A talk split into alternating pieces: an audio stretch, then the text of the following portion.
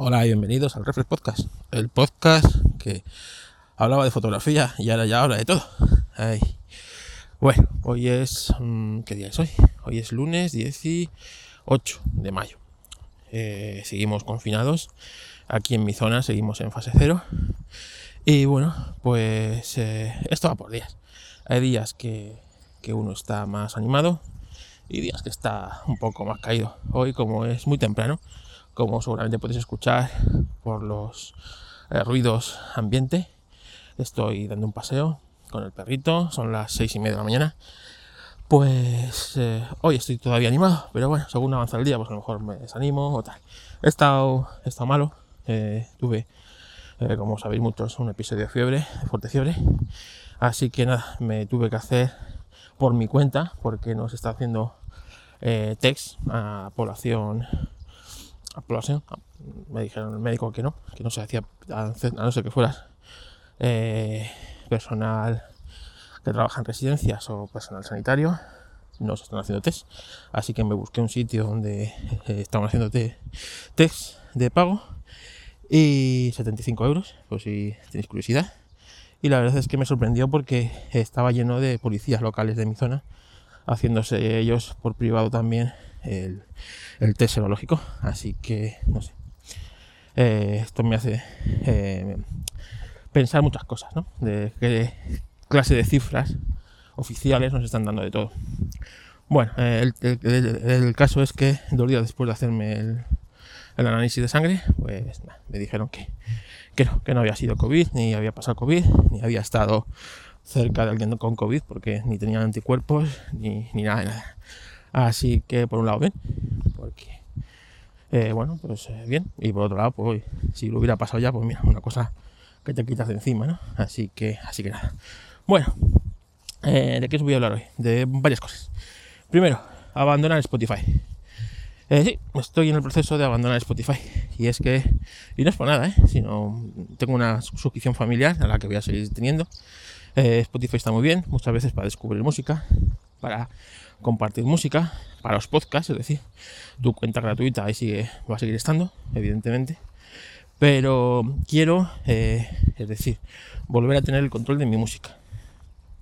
Y eso eh, solo se tiene si tú tienes tus archivos de música. Y es cierto que yo me había deshecho de bastantes archivos musicales en, en los últimos años. Es decir, de tener una biblioteca musical muy grande a ir directamente eh, pues adelgazándola y siempre todo escuchándolo en streaming en Spotify, que es muy cómodo. Pero claro, en el momento que tu suscripción dejas de pagarla, eh, empiezas a escuchar en modo random la música, cosa que a mí no me importa porque realmente es como suelo escucharla normalmente, modo random.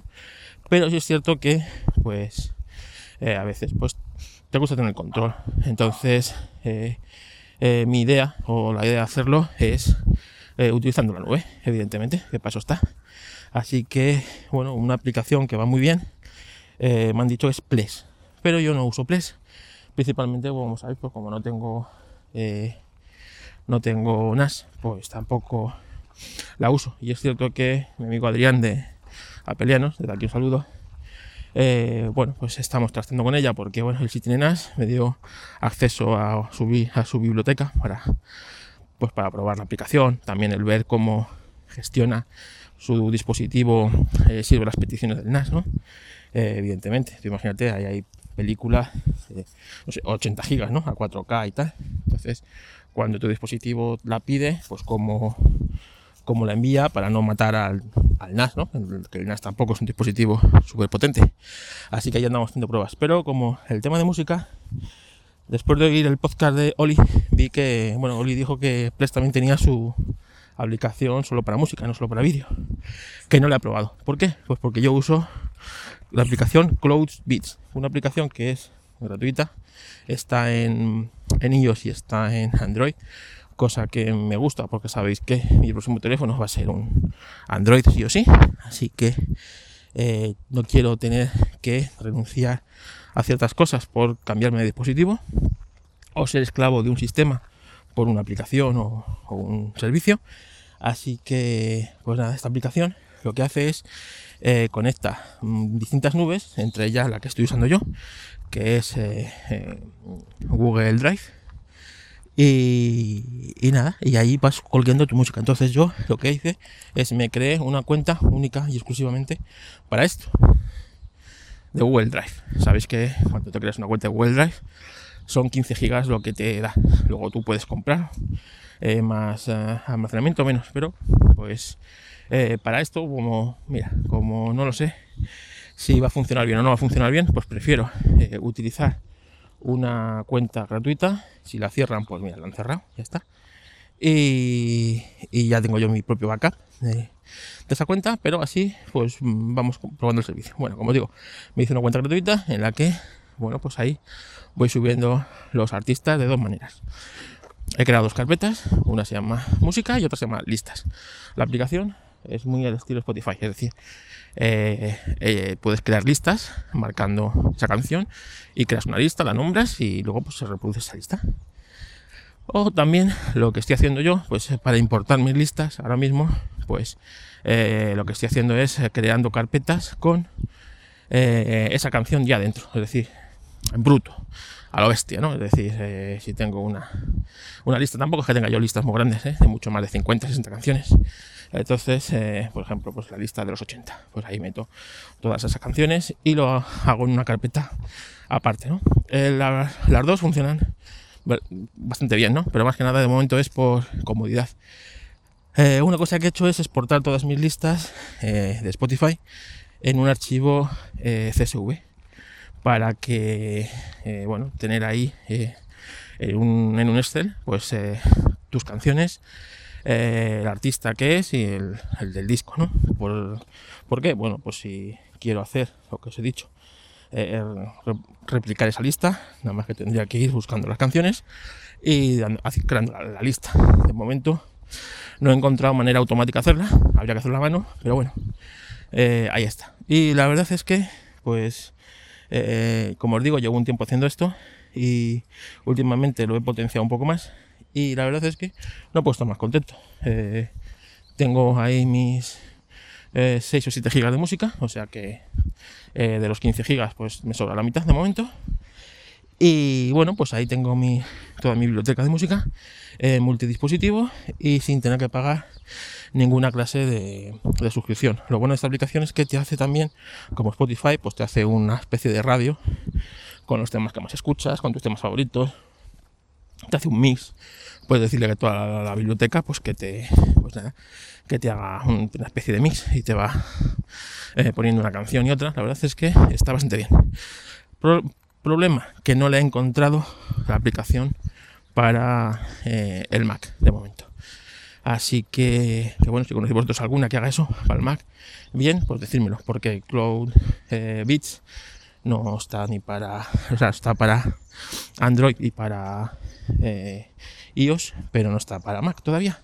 A ver si por fin empiezan los desarrolladores a a utilizar el proyecto Marzipan, que tanto Julio estuvo machacando, que iba a ser muy fácil portar las aplicaciones de iOS a Mac y así podemos disfrutar por una aplicación que está bastante bien realizada en un entorno como el Mac. Así que eso por un lado.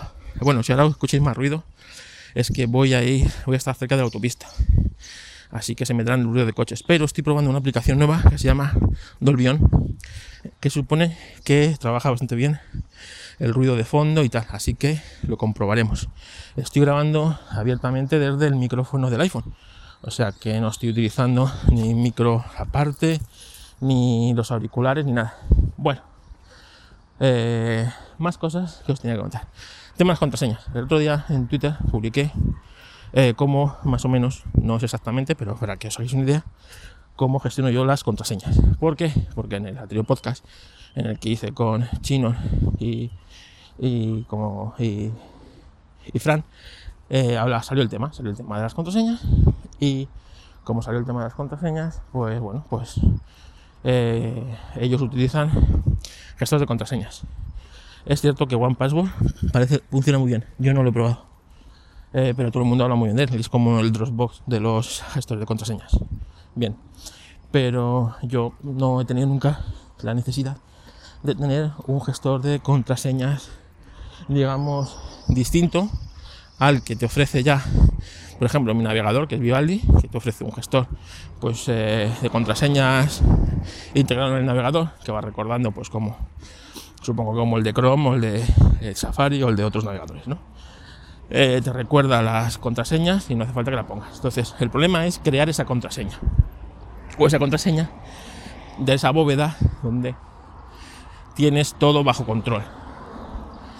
Mi método, que yo expliqué, o es un método, es tú te creas una palabra clave.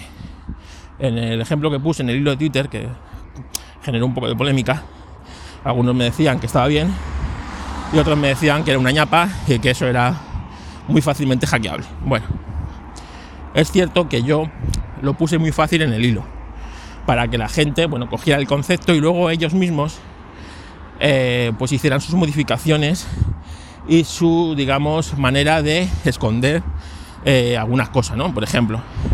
Pero es fácil, para que, para que en cualquier momento, cuando vas a un servicio, sepas qué clave tienes y no tengas que depender de un servicio en la nube o en local o en donde sea para conectarte. Porque a lo mejor necesitas conectarte desde un ordenador en el que no es el tuyo. ¿Sabes? Entonces necesitas loguearte en, yo qué sé, en un servicio de la nube, por ejemplo, para bajarte no sé qué historias, eh, trabajar en ese cacharro y después desloguearte y borrar todos tus pasos. Bueno, pues eso a mí me ha pasado, pues por ejemplo, cuando tengo que dar soporte a ordenadores que no son míos, ¿no? pues como el de mi padre, el de mi hermana, el de mi cuñado, etcétera, etcétera, etcétera. Puedes tener una lista apuntada en, yo que sé, en notas, por ejemplo, con contraseña, o en cualquier otro servicio que tenga notas con contraseña. A mí me gustan mucho las notas con contraseña, y ahí puedes apuntarte el cipote, ¿vale? Yo eh, lo que hago es lo siguiente: me busco una palabra clave, la que sea A ver, pistón, venga. Aquí, pateando. Está todo lleno de olores para él. De primavera. Bueno, como os digo. Te buscas una palabra clave, la que sea. Eh, yo puse como ejemplo Porsche, ¿vale? Porsche. Pues eh, la P la pongo en mayúscula, la O pongo un cero, la C y la H, pues como veo, es la que poner en mayúscula minúscula. La E le cambio al símbolo de euro, ¿vale? Ya está, Porsche. es recordable, tienes, eh, tienes símbolos, tienes mayúsculas, minúsculas y tienes números, ¿vale? Con eso valdría. Pero claro, sería muy fácil de descubrir para alguien que te pudiera conocer o cualquiera que viera esa clave, ¿no? Entonces, vamos a complicarla. Venga, con eso ya nos, nos, acordaríamos de la mitad de nuestra contraseña. El siguiente sería un, una coletilla, ¿no? A esa, a esa, por ejemplo, puede ser ORG, como puse yo, ¿no? Pues ponemos ORG o 0ORG o algo para fortalecer la contraseña. El siguiente sería el servicio en cuestión. Y aquí ya cada uno puede jugar como quiera. Puede poner la primera letra del servicio. Por ejemplo, si fuera Facebook pondría F. O la, o la primera última. Lo que pasa es que la primera última puede ser fácil e identificable, ¿vale? Eh, si es eh, Facebook sería FK. O si fuera Twitter, pues eh, TR, ¿no? Eso ya cada uno. Puedes poner la palabra, la palabra central o la palabra que tú crear de ese servicio, ¿no? Pero siempre teniendo ese criterio en todos los servicios para poder acordarte, ¿vale? Vamos a suponer que ponemos la primera palabra, ¿vale? Pues F, venga, F mayúscula, o las cuatro, como pusieron el ejemplo, ¿no? Face. Entonces ya pones la, esa, un número, en este caso, por si tenemos varias cuentas de ese servicio, puede identificarla, por ejemplo, sería face 10, si fuera la única, pero imagínate que tienes cinco cuentas de cinco cuentas de Facebook, pues sería fea. Fase 10, fase 20, fase 30, fase 40, fase 50. Así sabrías cuál es cada una. ¿Por qué hago el número 10, 20, 30? Porque es más fácil de acordarte, sencillamente. Eh, y después una coletilla, ¿vale? Pues podría ser, eh, yo qué sé, eh, ING, ¿vale? Pues eh, ING o, o AND o la que tú quisieras, o una sola letra o un símbolo, ¿vale? ya está. Entonces, a raíz de ahí, tú ya siempre sabrías cómo construir ese, esa contraseña sin necesidad de un gestor, ¿vale? Entonces ya sabrías qué cambiar. Si tienes que cambiar una cosa u otra cosa de la contraseña para según qué o cuál servicios. Bien es cierto, como dicen algunos, que si son capaces de pillarte ese patrón, alguien un poco listo, o tampoco tan listo, sería capaz de pues, eh, descubrir todas tus contraseñas. Bueno, pues ahí estáis vosotros, pensar cómo fortalecer eso o cómo ocultar eso, ¿vale? Eh, yo tengo varios sistemas, pero claro, no los voy a contar. Pero bueno, que como veis es fácil. Y luego puedes hacer lo siguiente. Yo que ahora estoy estudiando Python, eh, quiero crear un pequeño programita de Python para que me genere, según mi, mi propio eh, manera de construir contraseñas, directamente la contraseña del servicio, ¿vale? Aparte de que yo ya sepa hacerla por mí mismo, pues bueno, pues es cómodo que un servicio te lo cree.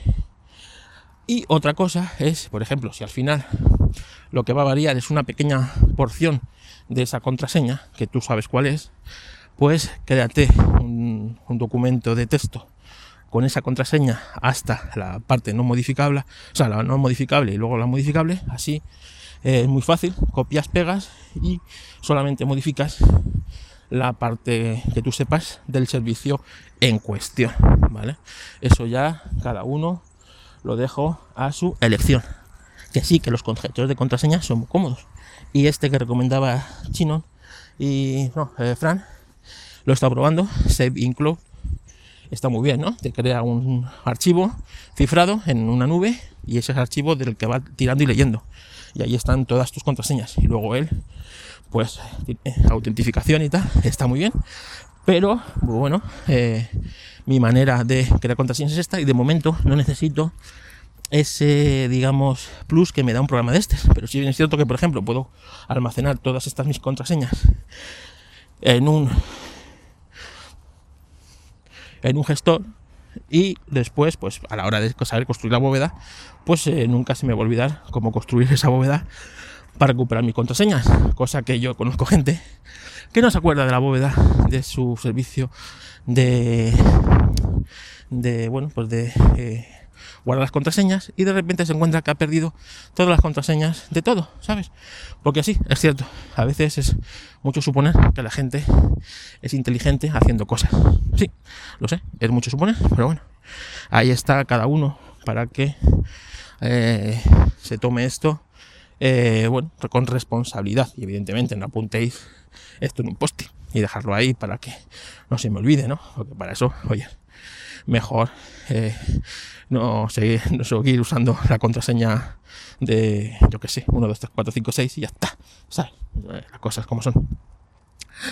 Así que nada, eso os quería contar. Bueno, casi 18 minutos, espero que os haya gustado.